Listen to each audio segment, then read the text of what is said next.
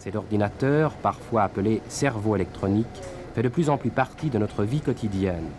Il faudrait se poser la question de savoir s'il y a un cerveau dans toutes ces machines que l'on voit autour. Elles seront mémorisées, stockées sur bande magnétique. Déjà le prototype du central téléphonique de l'avenir, électronique et transistorié. Capable d'effectuer 400 000 opérations à la seconde.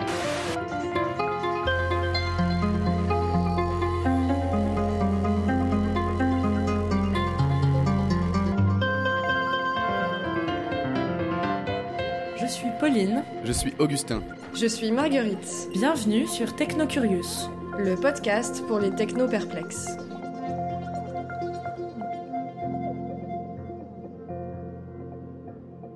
Aujourd'hui, c'est Marguerite aux manettes pour un épisode qui sera, pour beaucoup de raisons, très familier.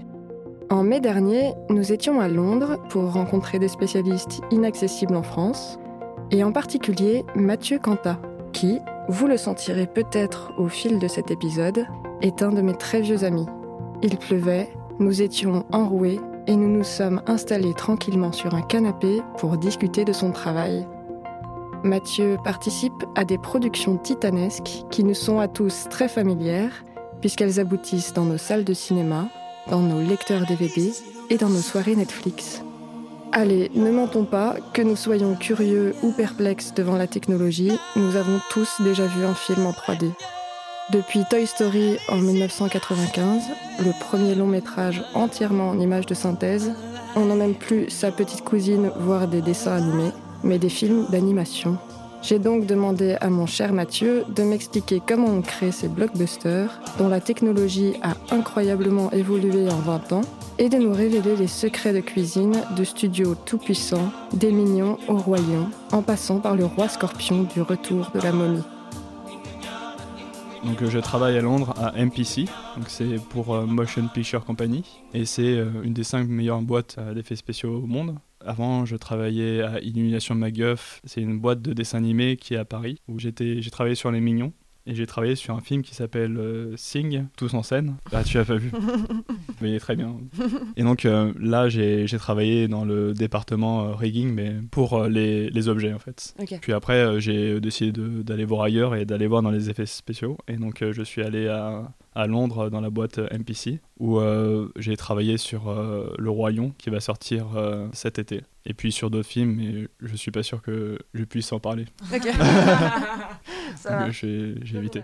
Est-ce que tu peux m'expliquer ton métier? T'es animateur dans les films en 3D Mon vrai métier, c'est rigueur.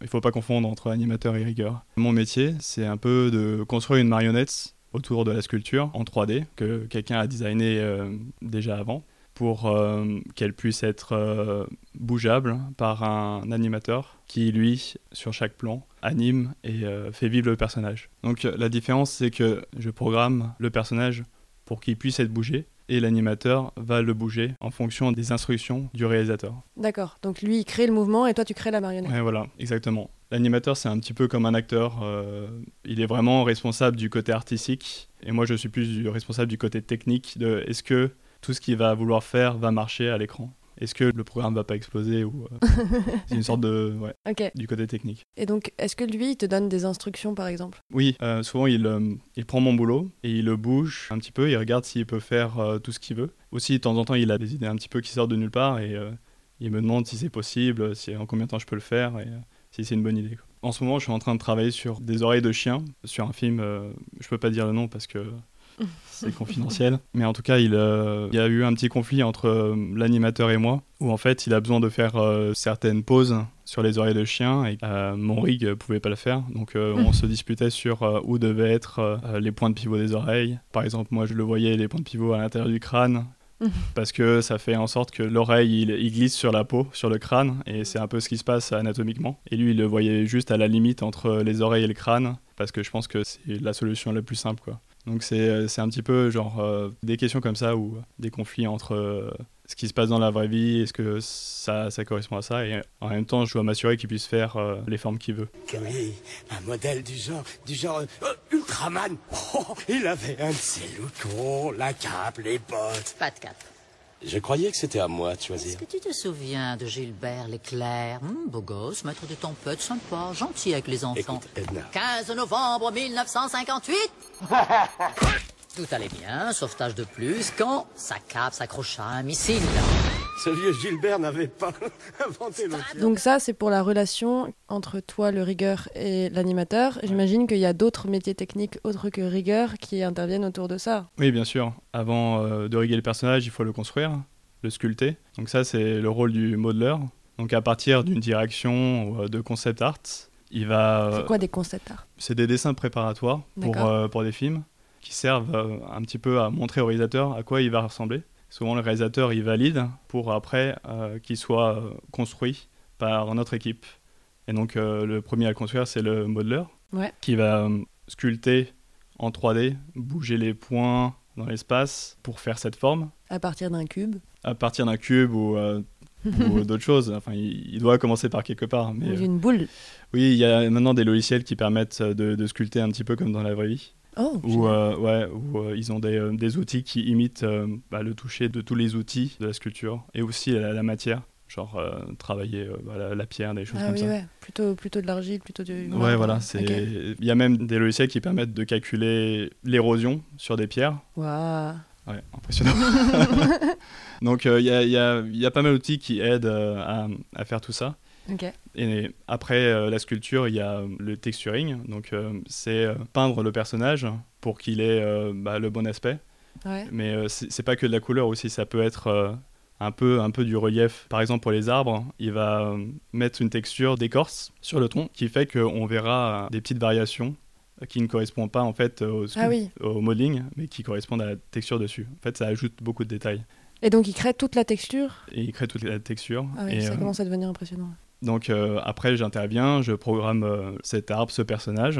Une petite brise dans ses feuilles. Exactement. C'est, je fais tout ça. Et puis à la fin, il est euh, animé par un, animateur qui lui a des instructions et qui ajoute une touche artistique sur la volonté par rapport à l'histoire. Qu'est-ce que cet arbre raconte, par exemple, ou ce personnage. Et puis, ouais, c'est pas la, la dernière étape. Il y a aussi euh, la lumière où euh, des gens sont là pour placer euh, des lumières et puis aussi calculer un petit peu le, le rebond des lumières sur les différents objets pour que l'image paraisse réaliste à la fin. Et puis il y a des gens qui finissent et qui calculent l'image finale. Et le réalisateur, il arrive tout à la fin? Ou il arrive à chaque fois pour contrôler ce que vous faites? Le réalisateur, il arrive à tous les niveaux. À chaque fois, il contrôle ce qu'on fait pour pas qu'on soit perdu, qu'on aille trop loin par rapport à ce qu'il veut. Et si on se plante, bah, il perd beaucoup d'argent à tout refaire. Il est là à bien, bien régler et bien vérifier que tout aille dans sa direction. C'est super impressionnant parce que du coup, vous êtes hyper nombreux et il y a vachement d'étapes. C'est toute une organisation. euh, euh, Il y, a, il y a des gens spécialisés pour faire en sorte que ça se coordonne bien. Et, Ouais. euh,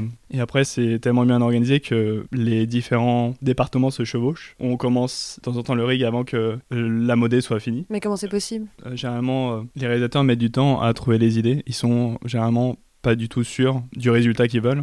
Hmm. C'est souvent le cas. Du coup, on commence avec une première version de la sculpture, du design. On commence à la riguer. Le réalisateur le voit dans les plans et euh, tout d'un coup se décide est-ce que c'est le personnage final ou non. Hmm. Donc c'est des séries de tests, quoi. C'est des séries de tests et puis à la fin, euh, il rechoisit un nouveau design et nous on le re-rigue. Ouais. On a des outils pour faire ça rapidement après. Et comme ça, à la fin, il revoit son personnage et il valide ou non s'il veut. Ok. Et du coup, vous êtes combien à peu près? Tu dirais que tu travailles avec combien de personnes sur tes animations en comptant euh, toute la chaîne? Alors, euh, sur les gros films, on est, on est environ 300 euh, bah, dans, dans tous les corps de métier. et pour une autre grosse équipe de rigueur, on est, on est 12. Pour un film du début à la fin? Oui, un film avec beaucoup de personnages, par exemple 60 personnages. Et c'est possible de faire un petit film Oui, bien sûr. tout seul? Oui, bien sûr. Je pense qu'il faut être vraiment bien organisé. Hmm. Tu peux avoir une petite équipe euh, au total de 50 personnes pour faire un film, euh, un long métrage. Qu'est-ce que tu as fait comme formation pour euh, faire ce travail-là? Est-ce que tu t'es formé comme pour faire des dessins animés par exemple? Ou c'est plus spécifique que ça? J'ai eu une formation pour faire du dessin animé. Au départ, j'ai- je voulais faire du dessin animé 2D Ouais. en dessin. Et puis le patron de mon école hein, m'a dit que, que je devais arrêter le dessin. Il- a dit que j'avais plus ma place en 3D et j'avais vraiment euh, plus ma place. Mhm. Et donc euh, j'ai commencé à faire tous les corps de métier Ouais. dans différents projets. Et j'ai trouvé le rig passionnant. D'accord. Et je me suis lancé là-dedans. Ok. Ça veut dire qu'on est un peu euh, polyvalent euh, quand on travaille là-dedans? On est obligé au départ Si on veut vraiment trouver du métier et s'épanouir dans un studio, faut être spécialiste. Sinon, il y a des places de, on dit des généralistes quand Mhm. quelqu'un est polyvalent. Il y a de la place dans les petits studios pour ces gens-là, mais pas dans les grosses structures.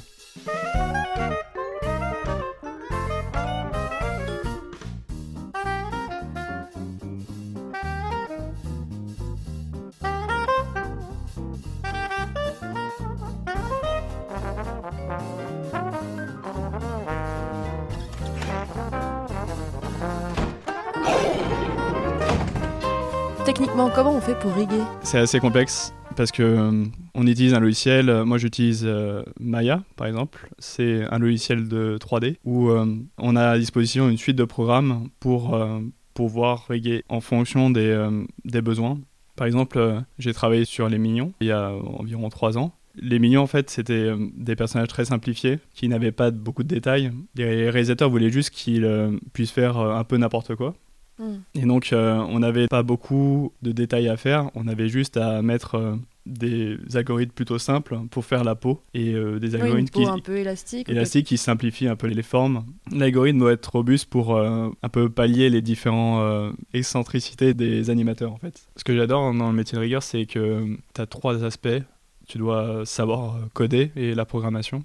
Tu dois être fort anatomiquement, connaître les muscles, les os, et euh, avoir un sens artistique pour comprendre euh, les artistes autour de toi, pour euh, communiquer avec eux. Et donc c'est ces trois choses que je trouve sont passionnantes parce que, parce que tu t'étudies un petit peu la vraie vie, t'étudies un petit peu comment fonctionne la nature, euh, même la physique, quelles sont les différentes forces appliquées à tel ou tel objet, et t'essaies de retranscrire ça de façon fun pour un film, et à la fin t'as un film dont t'es fier et que tu peux présenter. Je trouve que c'est ça que, que j'adore. En parallèle, euh, on a d'autres exigences quand on est sur un film, par exemple euh, du livre de, la jungle, hein, fait par Disney. Là, c'est un style réaliste. Les personnages doivent euh, faire que des, des mouvements réalistes. hein. Du coup, nous, on a des algorithmes qui permettent de simuler des, des muscles ou simuler les, la peau qui glisse sur la cage thoracique, des choses comme ça, qui apportent beaucoup de détails et qui est nécessaire pour que le spectateur y croit au fait que ça soit euh, bah, des lions ou des Ouais. panthères. Des vrais de vrais. Ouais. Donc si je comprends bien, sur ton logiciel Maya, t'écris des algorithmes, quoi. Plus Oui, oui j'écris des algorithmes, mais je suis quand même assisté par euh, le logiciel qui me mâche euh, pas mal le boulot. Est-ce que tu peux me décrire ton écran euh, quand tu ouvres ton logiciel Maya? Voilà, c'est euh, c'est un écran qui fait peur. C'est, J'ai euh, peur de rien. c'est, euh, il y a euh, tout un tas de fenêtres euh, qui s'affichent en même temps, c'est gris, et on voit au centre une sorte de vue de l'espace 3D, avec Mhm. euh, une grille dont son centre représente l'origine de ton espace 3D. Mhm. Et euh, tout ce que tu vas construire va se matérialiser dans cet espace. Donc tu peux après tourner autour de l'espace, ou tourner autour de ton objet, et Mhm. vraiment visualiser ce que tu crées. D'accord. Et euh, en parallèle, tu as d'autres fenêtres qui décrivent les relations que tu as entre les objets et comment ils marchent. D'accord. Donc tu as une partie visuelle, si je comprends bien. Une partie visuelle où tu vois ce que tu fais, ton objet que tu es en train de- d'animer ou, ou autre. Et puis tu as des fenêtres euh, où tu peux écrire tes algorithmes et les deux vont ensemble. Les deux vont ensemble, l'un est là pour décrire l'autre. Rien n'est vraiment réel. La forme que je vois, c'est juste du code que tu pourrais lire avec un fichier texte, mais Mm. tu comprendrais rien. Puis ça ferait pas un très bon film. en Et ça fait pas un, ouais, ça fait pas un film très fun. Et euh, le logiciel, il, il lit juste ce texte et il va te le traduire en forme dans cet espace 3D. J'aurais bien aimé parler des acteurs qui vont dans des costumes euh, avec euh, plein de petits euh, émetteurs. Oui, donc ça s'appelle une combinaison de motion capture. Oui. Et en fait, comment ça marche, c'est que donc c'est une combinaison noire de plongée avec des petites boules blanches au niveau des articulations et da- dans des, sur des endroits stratégiques. Aux quatre coins de la salle, il y a des capteurs, une caméra spéciale qui capte les points blancs. Ces points blancs en fait sont retranscrits dans un espace 3D, donc dans mon logiciel, où on voit les points blancs se bouger. Et comme les points blancs correspondent aux articulations, on a juste à genre, dire que euh, cette articulation-là va sur ce point blanc, ainsi de suite. Et comme ça, on a un personnage qui bouge. C'est quasiment mon travail. Enfin, c'est encore un, un autre département où ça s'appelle le département de motion capture et qui traite ces données et qui les met sur euh, mon rig. Oui, et toi, du coup, c'est comme si tu étais le costumier et tu avais fait le, le costume dans lequel va se glisser ce petit acteur? Ouais, exactement. On peut faire ce parallèle. Ok. C'est exactement ça. Il faut juste vraiment que les points que toi t'as fixés correspondent euh, exactement aux points que lui s'est fixé sur son costume. Oui, euh, mais euh, malheureusement, c'est un peu difficile de faire matcher les deux parce que euh, souvent euh, les deux personnages n'ont pas les mêmes proportions. Mm. Donc euh, les articulations vont pas euh, fonctionner. C'est un peu brouillon en fait le résultat. On a un premier jet qui est très très bien, qu'on peut utiliser, mais euh, l'animation finale est souvent retouchée par des animateurs. Quand tu vois des personnes qui font de la motion capture et qui disent que voilà, on est responsable de, de toute l'animation, euh, c'est Mm. faux, c'est du marketing en fait. Mm. Euh, en vrai, c'est qu'il y a une armée d'animateurs derrière qui retouchent les plans Mm. et qui en fait apportent toute la subtilité. Et ça veut pas dire que ils regardent pas le- le- la performance, ils Mm. se- s'inspirent de la performance pour après retranscrire encore mieux l'émotion. Les studios, ils ne veulent pas parler de ça parce que le fait de dire que c'est la performance de l'acteur qui rend ce rôle incroyable, ça fait que les gens vont voir le film. Ouais, bien sûr. Alors que tout le monde euh, s'en fiche un peu de l'armée d'animateurs euh, qui, qui sont inconnus et qui, euh, Mm. qui font le vrai boulot. Quoi. Ouais. Ne m'oublie pas, c'est à regret que je pars. Ne m'oublie pas, quand tu entendras une guitare. C'est qui les plus forts en film en 3D selon toi? Alors, non, je, je peux pas dire, je peux pas dire moi. Il y a euh, bah, les premiers qui ont commencé, c'est Pixar. Ils ont beaucoup d'avance. euh, ils font pas que des films d'animation, donc euh, plutôt simplifiés et tout. Ils euh, régulièrement, ils, euh, ils font avancer la technologie, euh, même de nos jours, euh, de la 3D en général. Et euh, sinon, euh, en matière euh, d'effets spéciaux, il y a la boîte qui fait Star Wars, ILM, qui euh, ont été les innovateurs et le sont euh, aussi toujours. Et sinon, il y a une autre boîte en Nouvelle-Zélande qui s'appelle euh, Weta Digital, qui euh, eux ont fait Le Seigneur des Anneaux. Ah oui. Et donc eux, ils sont en train de faire Avatar. Et donc eux aussi, ils sont très très forts là-dedans. Je pense que parmi ces trois boîtes, euh, c'est ceux qui sont à la pointe. Ok. Alors il y a de la 3D qui a très mal vieilli, bien sûr. C'est beaucoup dû aussi au choix du réalisateur. Il y a un exemple célèbre dans Le Retour de la momie, je crois que c'est le 2. Ils ont fait un grand méchant qui est entièrement en 3D. Et donc le grand méchant a le buste euh, d'un homme et en fait les pattes d'un scorpion. Sur tous les plans, il est en 3D, alors qu'il aurait très bien pu avoir des cuts, on voyait juste sa tête et c'était un humain normal. Et puis de loin, euh, ben, c'était euh, le personnage en 3D, et comme ça ça aurait fait moins de boulot à l'équipe euh, d'artistes. Et donc ils auraient peut-être pu se concentrer sur faire des bons effets. Il y a aussi euh, un exemple contraire où, ça a été fait il y a très longtemps et ça marche très bien, c'est Jurassic Park, où le choix du réalisateur et le fait qu'il il ait fait plein de petites marionnettes dans les plans de près et puis dans les plans compliqués, il la 3D. Et aussi le choix des lumières et euh, le choix des environnements, euh, de faire que l'action se passe sous la pluie, dans le noir, ça aide beaucoup à faire que la 3D marche bien. Et de nos jours, bah, la 3D marche toujours. Et... Ouais. C'est pas une question de progrès technique en fait. C'est juste une question de qualité de l'animation et de. Oui, on a tous les technologies là maintenant pour faire euh, la 3D vraiment bien, euh, très réaliste. Le problème, c'est les choix des réalisateurs et euh, c'est le temps qu'on nous donne aussi. Forget about your worries and your strife. What's that? That's a song about the good life. What's a song? You never heard a song before? Everyone's got a song. Look for the bare necessities, the simple bare necessities. Forget about your worries and your strife. I mean the bare necessities. À ton avis, qu'est-ce qu'il faudrait améliorer dans les technologies qui sont utilisées en ce moment euh, pour euh, faire des plus beaux films ou euh, des films plus efficaces Il y a beaucoup de studios qui se mettent en recherche et développement pour faire du machine learning. Communément, on appelle ça l'intelligence artificielle. C'est en fait une autre manière de créer des algorithmes qui en fait se basent sur une base de données Mhm. pour en fait décider de faire telle ou telle chose. On peut réussir à faire avec euh, du machine learning des programmes que on pensait impossibles, genre euh, reconnaître euh, une image Mm. qu'un animal est euh, cet animal-là. Donc a- après, il y a des grandes possibilités. Je sais que dans mon métier, il y a des gens qui sont en train de voir pour faire des simulations très coûteuses en énergie, les faire plus vite avec du machine learning. C'est-à-dire qu'au lieu de vraiment calculer physiquement, par exemple, des grains de sable qui vont s'entrechoquer, quand il y a des millions de grains de sable, c'est très coûteux. Ils vont juste transformer ça en base de données. Et puis, euh, au lieu de vraiment calculer la physique, euh, l'ordinateur, il va juste se dire, non mais à quoi ça ressemble en fait? Et à quoi, Mm. quelle vision on a du sable qui coule quoi? Il va se documenter sur, sur Là, le il va se sable. et- documenter et c'est comme si toi on te demandait en fait euh, dessine image par image du sable qui coule Tu vas pas calculer avec ta règle Mhm. les, euh, chaque rebond du sable et comment ils interagissent entre eux. Mm. Tu vas juste le faire au feeling et dire euh, ah là, le, le sable, je sens que c'est un petit peu comme ça et, et ça a marché. Mm. Et euh, donc, euh, c'est ça le machine learning c'est que tu as l'impression qu'il le fait au feeling en fait. Et c'est pour ça que ça peut être. peut gagner du temps avec ça en, en calcul. On pourra faire des films en 30 secondes. Oui, il y a déjà pas mal de choses qui se passent. Tu devrais regarder les euh, deepfakes. Mm. Donc, euh, c'est des euh, vidéos qui euh, montrent des discours d'hommes politiques Mhm. où ils remplacent la tête par euh, une autre célébrité. C'est bluffant parce que c'est vraiment très réaliste. Et donc, en même temps, ça fait peur puisque là, tu sais que rien n'est euh, rien n'est vrai et euh, Mm. qu'on peut facilement te manipuler avec ça. Ah oui, c'est fou. Mm. Donc c'est ça le futur de l'animation, quoi. C'est ouais, c'est ça. C'est euh, être beaucoup plus réaliste et euh, plus rapide.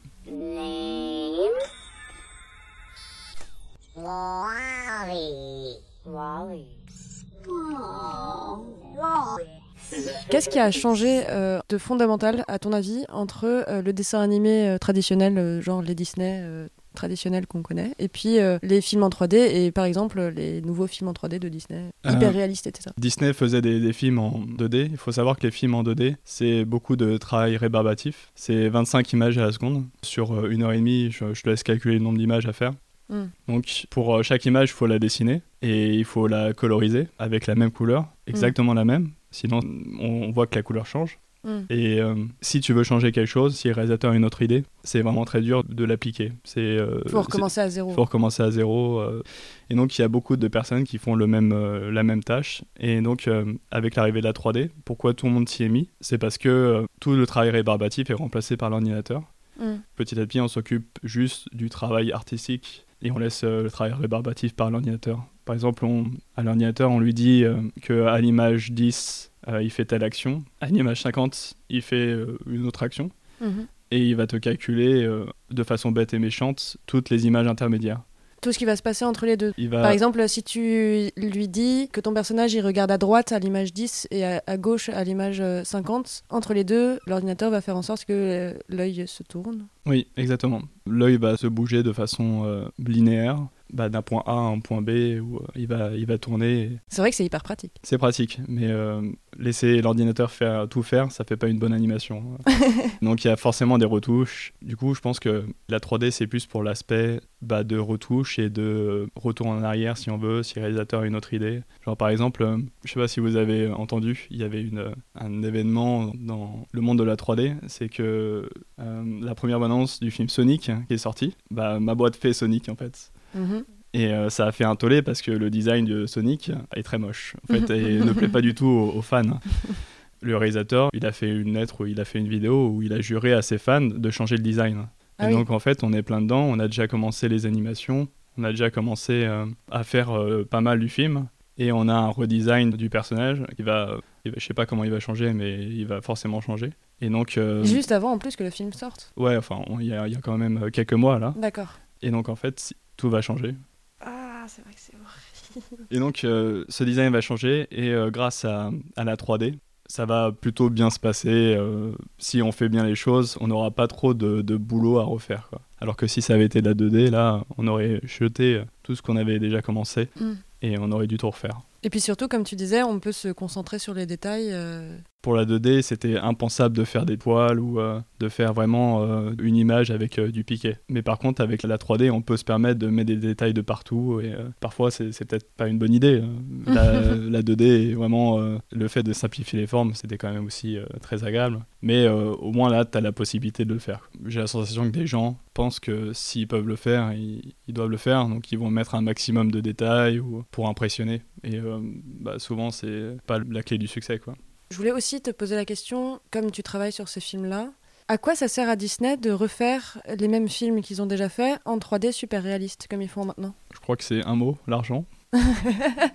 Et oui, euh, je crois que si on regarde un petit peu le marché en ce moment, on voit que toutes les plateformes euh, de vidéo à la demande explosent, Mhm. euh, genre Netflix. Je sais que Disney veut euh, se lancer dans, dans le marché. Ils ont racheté beaucoup de boîtes, comme Lucasfilm par exemple. Et donc ils achètent du contenu pour euh, alimenter leur propre plateforme. Et c'est pour ça qu'en ce moment, bah, dès qu'ils ont la moindre licence sous la main, euh, ils, vont, ils vont la faire en film. Ok.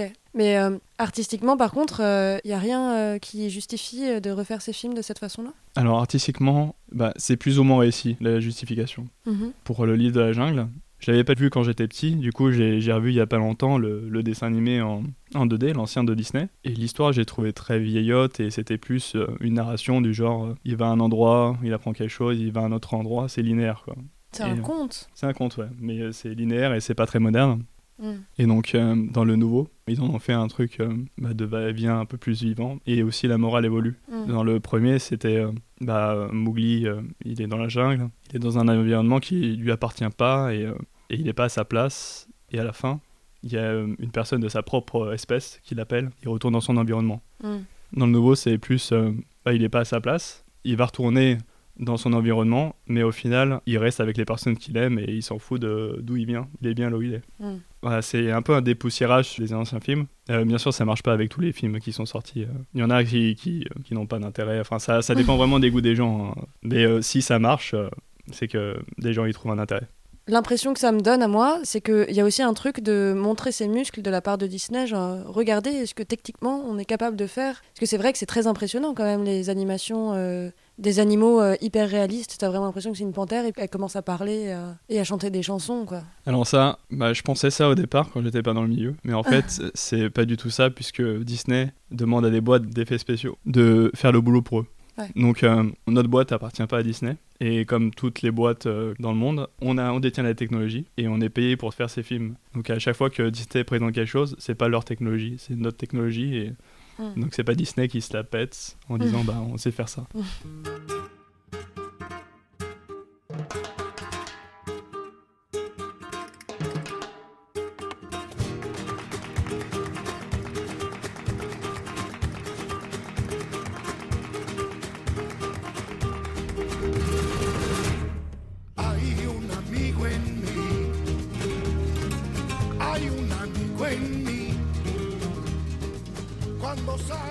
Grand merci à Mathieu Quentin pour nous avoir révélé les secrets des studios de production.